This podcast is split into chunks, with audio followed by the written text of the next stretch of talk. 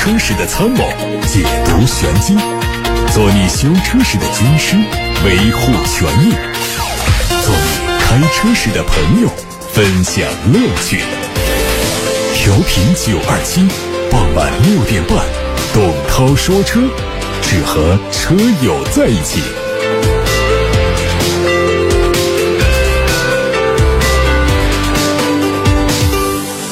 欢迎大家收听今天晚上的直播节目，我是董涛。董涛说车，回答大家的选车用车提问。先看新闻，日前，本田技研工业中国投资有限公司和广汽本田、东风本田一起举办了宏大中国电动化战略发布会，公布了两大战略目标：二零五零年实现碳中和和交通事故零死亡。并宣布将在中国市场面向电动化品牌转型。二零三零年之后，在中国推出的所有新车都是电动化的车，不再投放新的燃油车。在发布会上，宏大中国正式发布全新纯电动车品牌 EN。其中，东风本田、广汽本田的 ENP1 将在明年春天上市。另外，还有三款概念车也做了全球首发，将在五年之内陆续上市。根据规划，在包含中国在内的先进市场，宏大纯电动和燃料电池的销量占比将会在二零三零年达到百分之四十，二零三五年达到百分之八十，二零四零年达到百分之百。上汽通用凯迪拉克日前宣布，目前在售的2021款凯迪拉克 CT528T 尊贵型调整配置和价格，调整后的售价是32万零七，相比此前的价格下调了两千元。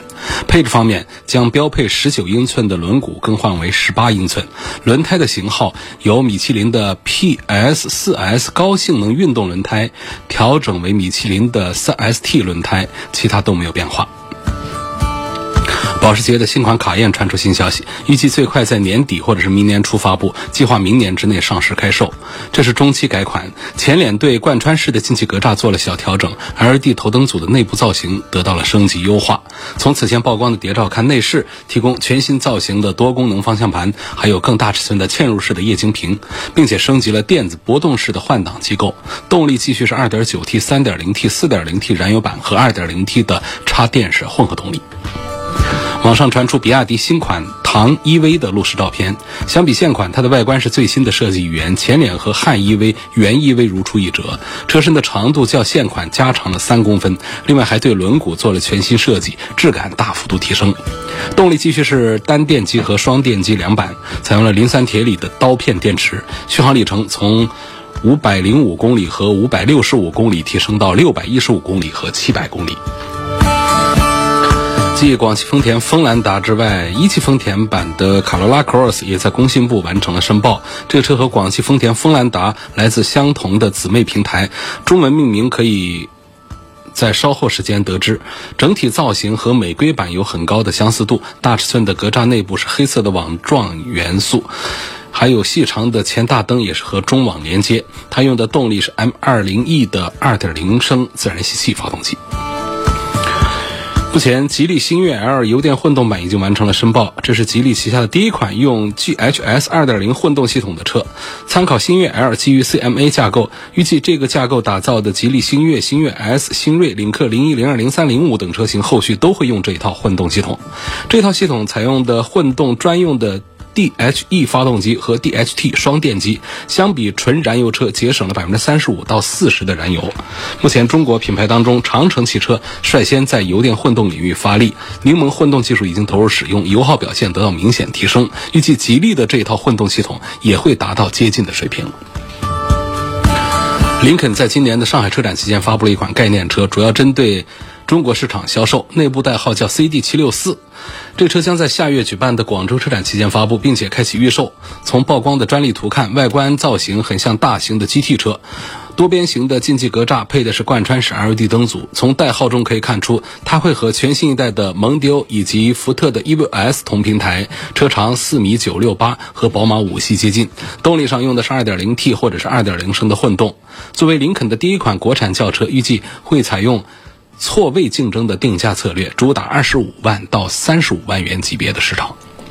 福特领域 Sport 车型的申报图和申报信息都在网上公开。相比在售车型，前包围的造型略有调整，下方是黑色的蜂窝状的进气罩，尾灯造型有升级，内部是 LED 光源，后包围是隐藏式的排气，两侧有镀铬的装饰呼应。尺寸方面，车长四米六三，轴距两米七二，长度轴距相比领域都有所减少。而在动力上用的是一点五 T 的发动机，这台全新的发动机此前并没有出现在江铃福特的车型上，意味着它可能未来还会回到福克斯等车型上。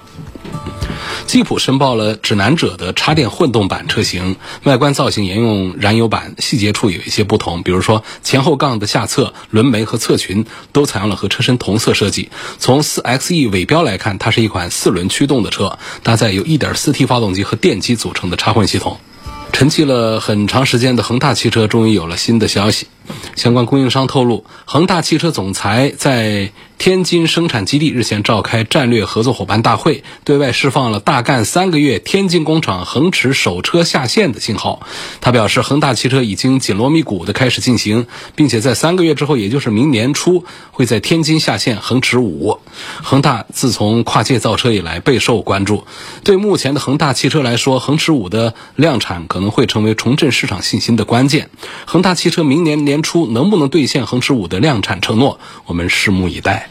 各位刚才听到的是汽车资讯。今天先看来自董涛说车微信公众号后台的话题。有一位朋友说，车身上啊溅了很多的水泥点子，之前以为是泥点子就没管，现在发现是水泥。问这个去除水泥点子有什么好点子？担心这个要做油漆。我们首先知道水泥化学方面是什么样一个性质，它属于碱性东西，通常我们都要用酸性东西来跟它做一个中和。比方说，咱们可以用汽油啊。用白醋啊这样的来处理。一般来说啊，如果我们建的水泥的时间很短，像几个小时的话呢，这种直接就是水大湿浸泡，洗车液啊、毛巾啊，慢慢的把它给洗下来。但如果说硬化了啊，那么建议呢，就是通过刚才说的酸性的东西涂抹在水泥上，然后溶解之后呢，用水把它冲洗掉就可以。水泥是碱性的，嗯，酸性的东西呢，对它来说有效。汽油这是一个，汽油可以让油漆有一点软化了以后呢，用手把这个油漆把它弄掉，但是这个动作要快一点。另外一个办法呢，就是用电吹风吹这个水泥的部分，因为水泥和油漆它的温差膨胀系数是不一致的，所以呢，它们就会出现那种膨胀。不同水泥可能会自动脱落，这也只适用于我们特别小的水泥点子。那么第三个就是我们可以用像白醋这样的东西，啊喷一下，然后呢用这个银行卡呀或者是这样的一些卡片，来对它轻轻的来铲除，把这个水泥一块块的把它给弄掉。最后呢最好是做一个打蜡抛光的一个处理。通常我觉得像少量的水泥点子的话呢，倒是不需要重新的做油漆。可以试一下看啊。另外呢，还有在网上是有卖那种叫水泥克星的东西。我们看到过沥青克星啊，还有水泥克星，就是针对车油漆表面容易产生一些污染。有的化学生产厂家、汽车用品厂家他们会生产这些东西来给大家保持漆面的清洁用的。下一个朋友问：凡尔赛现在销量怎么样？作为武汉人，好关心。凡尔赛的。订单销量是很不错的，现在这车刚上市就有一万多的销量，这热度是很不错的。但问题呢，就是这个车的交车还是存在问题，因为受到零部件供应的影响，这是一个全球的影响，所以导致呢，就是消费者这一块呢有非常旺盛的购车需求，但是呢，你要到店里去提车呢，现在提不到车。呃，成都工厂那边呢也很着急，尽快的在。解决这些问题，预计是十月份可以解决很多的呃零部件的订单问题。解决零部件订单问题，才能够解决我们整车的订单问题，才可以把车放到 4S 店，4S 店才可以把车交到咱们消费者的手上。所以，总之呢，这两年呢，整个汽车行业啊，确实是受到了太多的外部因素的影响。经济是一回事儿，汽车行业的转型啊，转电动等等。升级等等，这是一回事儿。另外呢，就出了一个从去年开始报一个芯片的问题，短期内都得不到解决。汽车里头啊，有好些个地方需要用到芯片。那么这个芯片呢，现在全球范围供应短缺，只有极少数厂家，因为它之前有一些存量啊或者怎样，它没有受太大的影响。像我们的丰田、本田，好多大品牌都受到了严重的产量影响。下面的问题说。我前一段时间关注新闻，说奔驰的 GLB 要出 2.0T 了，不知道这个 2.0T 是不是四缸机，价格出来是否有性价比？希望能够提一些意见。这个在董涛说车昨天节目的新闻资讯部分呢是做了报道，说奔驰的 GLB 要出一个四缸机，确实倒是很有必要。如果说这个车呢作为奔驰的一个入门的一个小 SUV。想在市场上能够获得更大的蛋糕的话呢，靠这个 1.3T 的动力啊，确实还是很困难的。大家一想到这么大的一个车，那么小的一个排量，就觉得心有不甘。实际上开呢，倒不是说就弱到了没法接受的地步。所以在这种情况下呢，如果我们要控制成本，在二十几万来卖一个奔驰的 GLB，或者说二十几万来买一个奔驰 GLB 的话，就是宁可把它的四驱给。减掉，也应该把发动机的排量把它升上去。这样的话呢，一增一减，让这个车子呃更有性价比，更有说服力一些。所以呢，从目前的新闻稿件当中看到呢，就奔驰有意向说上一个 2.0T，当然肯定是作为顶配了。那么也可能会把那个全时四驱这个顶配的这个配置把它给拿掉。这样一增一减呢，保持价格不变的情况下，让这一款产品更有竞争力。所以我觉得。这样一款，哪怕是一个两驱的四缸的 2.0T 的低功率的一个奔驰的 GLB，优惠过后卖个三十万元以下，我认为仍然是非常有竞争力。因为它不仅仅是说它是一个奔驰，不仅仅是说这车子比较小，它实际上车内的空间，因为它的车长还是比较大的。其实它车内的空间呢，跟我们现在常见的像途观 L 啊这些都差不多的一个水平了。所以这样的一个。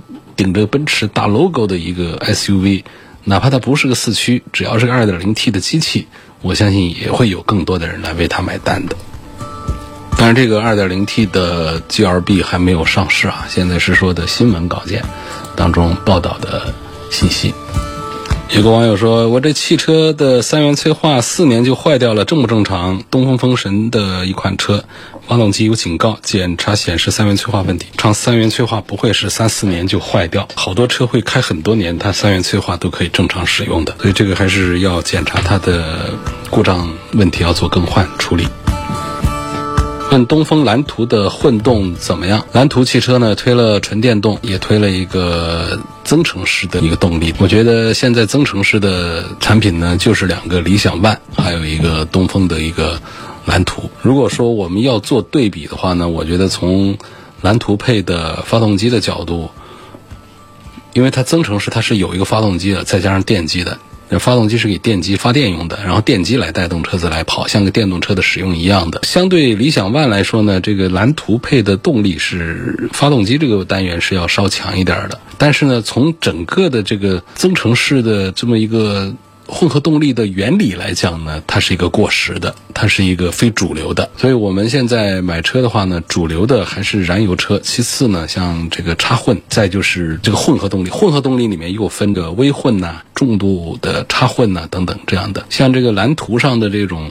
增程式的目前还没有成为主力，可能今后也不会成为主力。下面有位网友问：小轿车啊，这个三种动力，自然吸气啊、涡轮增压呀和混合动力的优点缺点，就是比较老的一些话题了。先说混动吧，混动呢，首先它体现在设计的目的上，就是省油环保，这是它的第一大优点。混合动力车呢，它会有两套动力体系，有一套燃油，就是发动机。一套是电力，就是电动机和电池等。工作原理就是在高速行驶的时候呢，一般都是用燃油发动机；然后在低速行驶的时候呢，它都用电力电动机来跑。这样的话呢，可以省不少个油。啊，这是一个比较通俗的、简单的一个解释法，就是说它的第一个优点省油。第二个呢，往往还可以存在性能提升的、舒适度提升的这么一个优势，因为。刚才说的一个汽油机啊，还有电动机，它两个系统都存在，它可以有一个优势互补，或者叫短板互补的这么一个优势。就是，你像它这个电动机呢，它可以在低速的时候啊，来辅助内燃机提供动力，它可以解决内燃机发动机的低速行驶没劲儿的这个问题，它起步的时候会更轻松、更轻快。所以这个行车的舒适度呢，也可以提升。比方说，我们在低速行驶的时候呢。它发动机的噪音可以很小。我们纯油车，你不得踩着油门走，它发动机得轰轰响。但是它用电机来低速起步的时候呢，它舒适度提升就表现在它平顺、它安静啊。当然说我喜欢发动机呢嗷嗷叫的那个声音。你在高速公路上跑的时候呢，它又是燃油发动机在做工，所以呢它也可以有轰鸣的声音。但是你在怠速、低速的时候呢，它电机工作它是可以降低噪声。呃，这是它的第二个优势，就是它可以带来一些性能的提升和驾驶舒适度的提升。另外呢，还包括了一些地方呢，在车辆挂牌照上。像武汉这样的不限牌、不限购的这种就不需要，但是你说在北上广很多城市，它这个混合动力、重度混合动力的，它不需要像这个其他的燃油车一样那么难的上牌照，当然也会需要有排队啊这样的，但是它的这个麻烦度就要小很多。甚至在有些地方根本不需要摇号，可以直接上，这都是它的优点。混合动力也有自己的缺点，比方说它的费用会高一些，补贴会少一些。这个新能源汽车的过渡阶段呢，搭载两套系统就意味着承担两套系统的成本价格，而且这个混动它不是纯电动，所以它在价格上的补贴呢，它也没有像这个纯的新能源汽车高。第二个，维修费用也会高。那对于一些跑高速的用户来说呢，在省油方面也还没有优势，就是它电机的构造呢。它跟常规的汽车不一样，它多了一些零部件，所以它的故障率和维修投入这方面都会更多一些。它除了燃油动力之外，它还有一套电机系统嘛，增加了零部件的数量，那就增加了故障可能发生的概率，包括在维修方面的成本。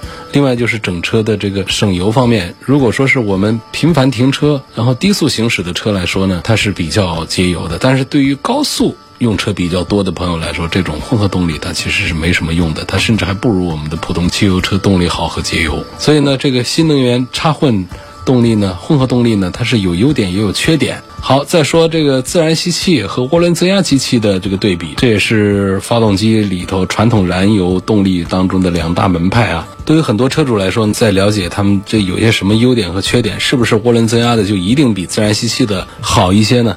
涡轮增压的，就是通过压缩空气来增加发动机进气量，一点五的带个涡轮增压就可以像二点零的车一样的。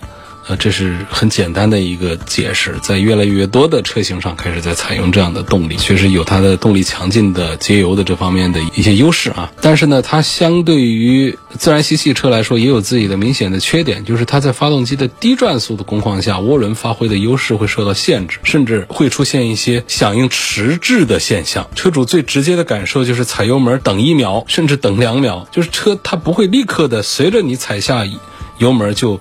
往前有提升动力的这个动作，它会过一会儿再往前窜一下，这是很多人讨厌它的地方啊。另外呢，很多品牌下的涡轮增压发动机，它会耗机油多一些，而且对机油油品的品质要求高一些，要求高它就更贵一些。搭载涡轮增压发动机的话，就是这些方面啊有优点有缺点。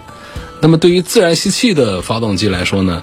它的历史更悠久，技术方面是更加的可靠，质量更加的稳定。就目前一个普普通通的国产的自主品牌的自然吸气的发动机，开个几十万公里无大修都是非常常见的。这不见得说这就是多么难得的，这已经很司空见惯了啊！可见普通的自然吸气发动机的技术是非常的成熟。然后自然吸气发动机的优点就正好是弥补了涡轮增压发动机的缺点，就刚才说的低速的这个部分，尤其是我们的大排量的那些自然吸气，为什么很多车迷们会很。